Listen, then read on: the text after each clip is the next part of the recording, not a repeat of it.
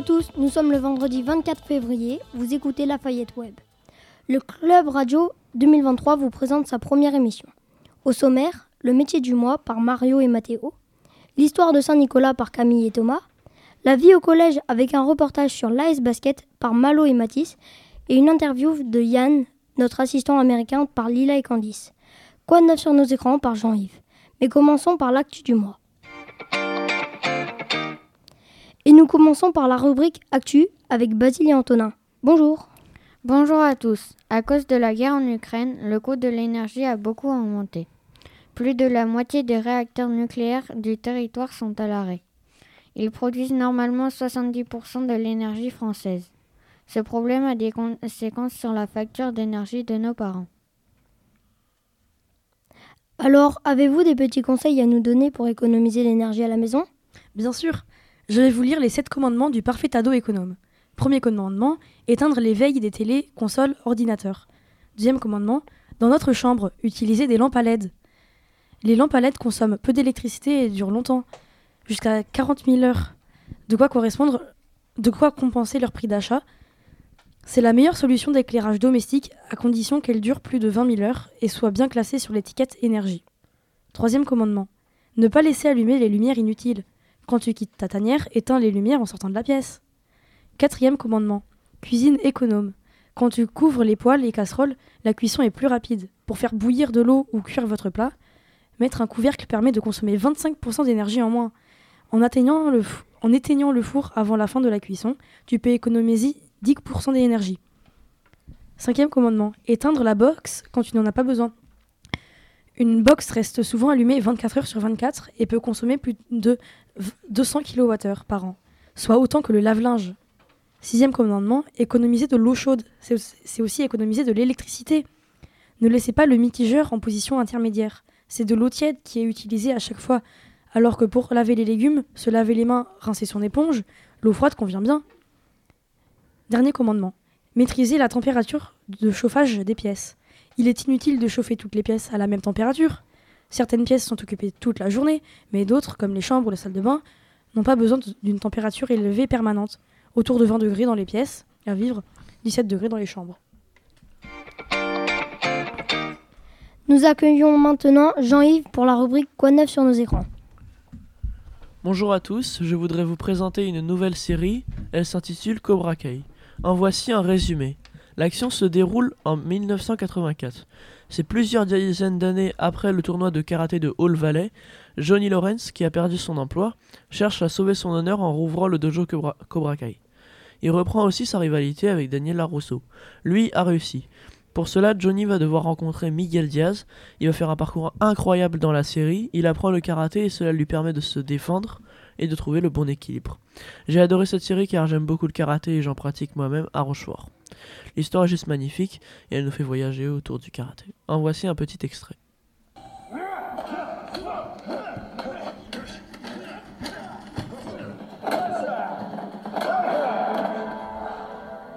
Je t'avoue que ma déception est immense.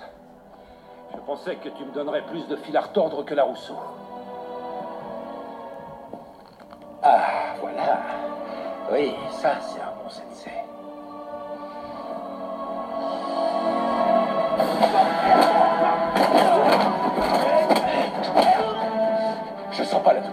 J'ai bu du White Claw toute la soirée, mon pote. Ça, j'ai senti.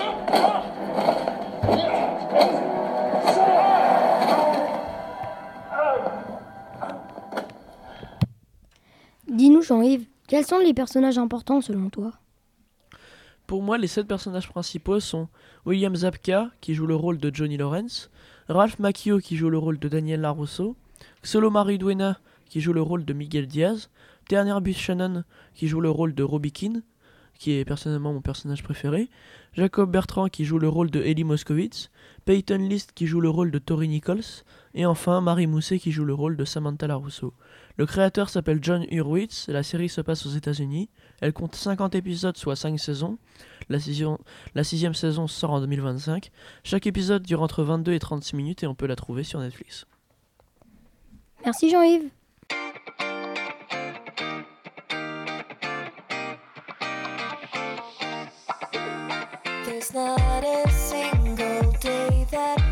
Without you, I'm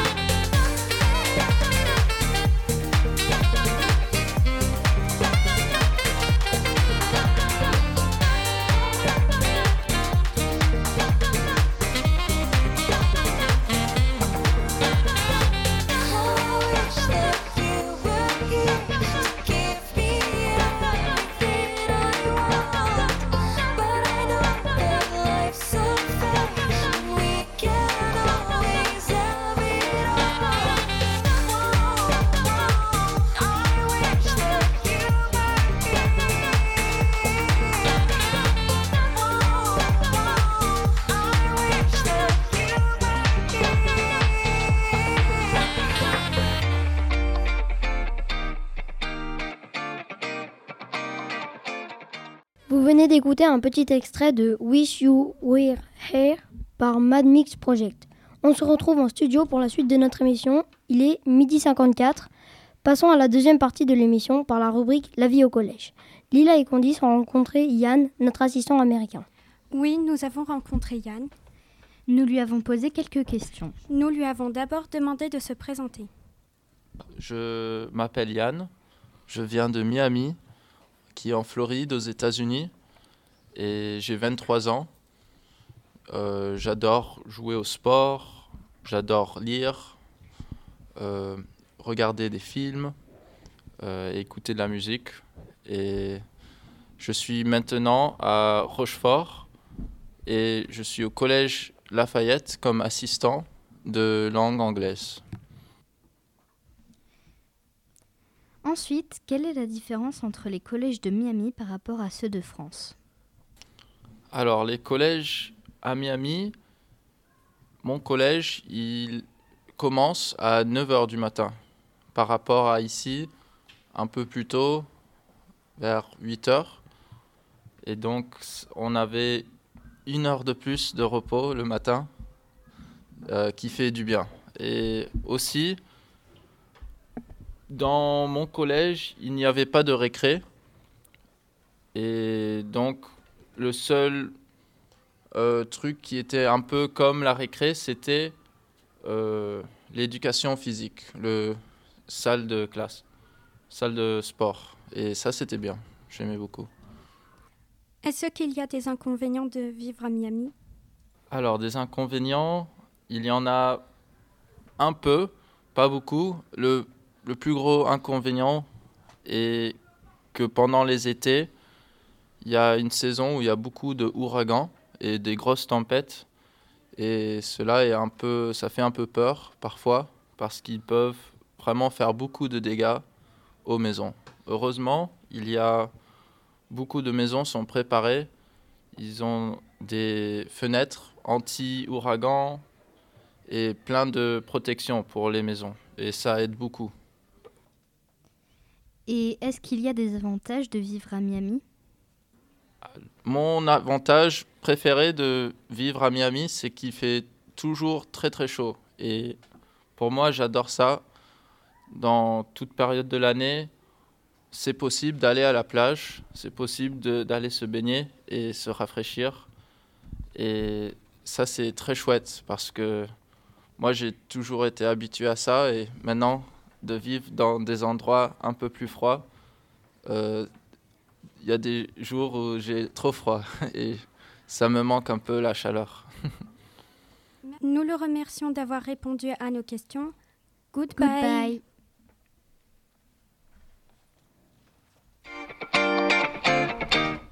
Et maintenant, passons au sport. Salut Malo et Mathis, vous nous parlez de la, de l'AS Basket Bonjour à tous, aujourd'hui nous allons vous expliquer les règles du basket à l'AS. L'AS, c'est l'association sportive du collège. Un match dure entre 5 et 10 minutes. Il commence par un entre-deux.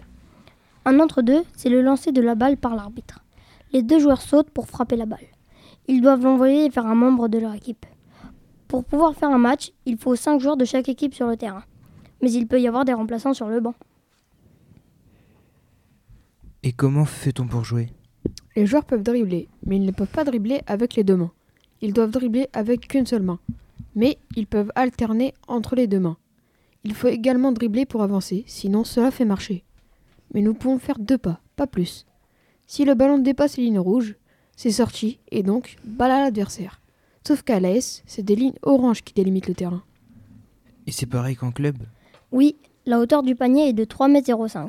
À l'AS comme en club, on compte les retours en zone dans la catégorie minime. C'est pareil pour les 3 secondes dans la raquette.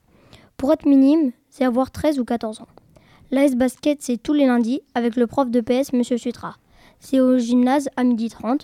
Alors, rejoins-nous vite. Merci à vous, Malo et Mathis. Rendez-vous bientôt sous les paniers.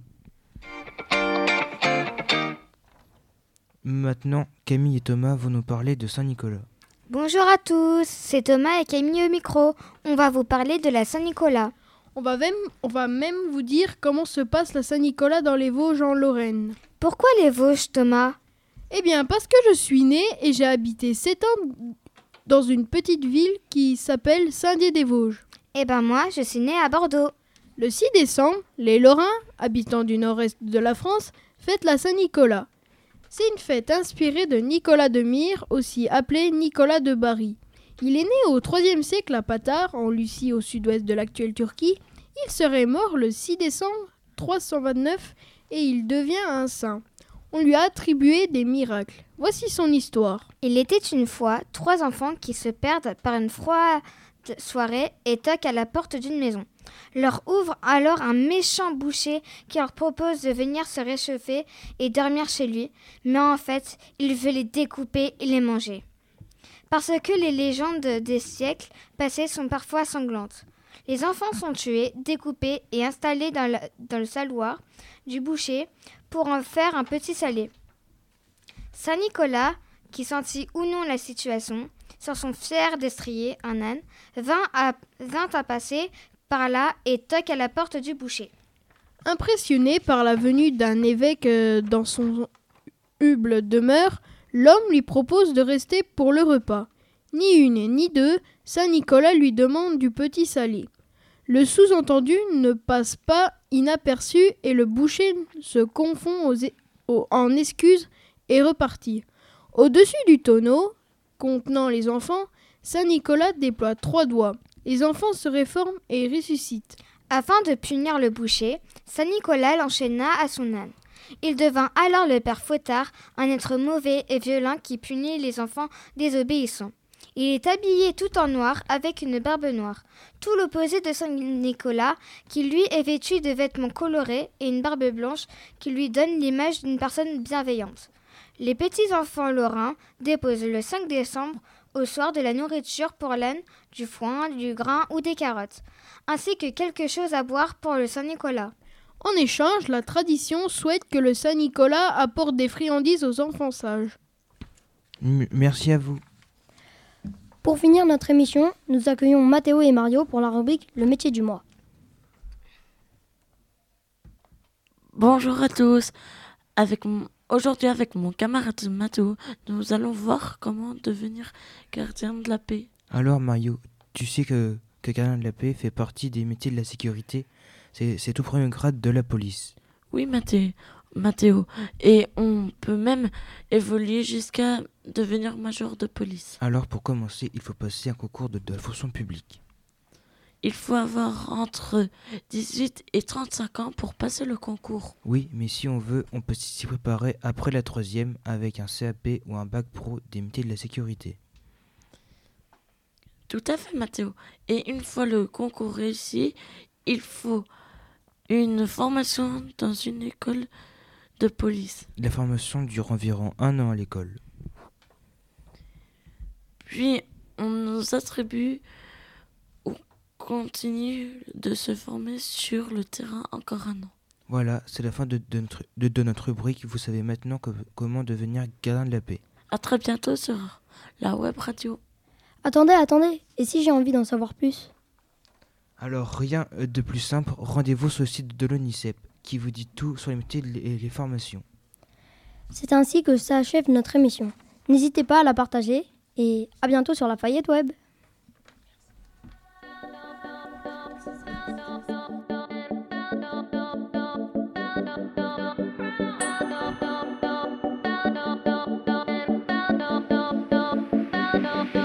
I've seen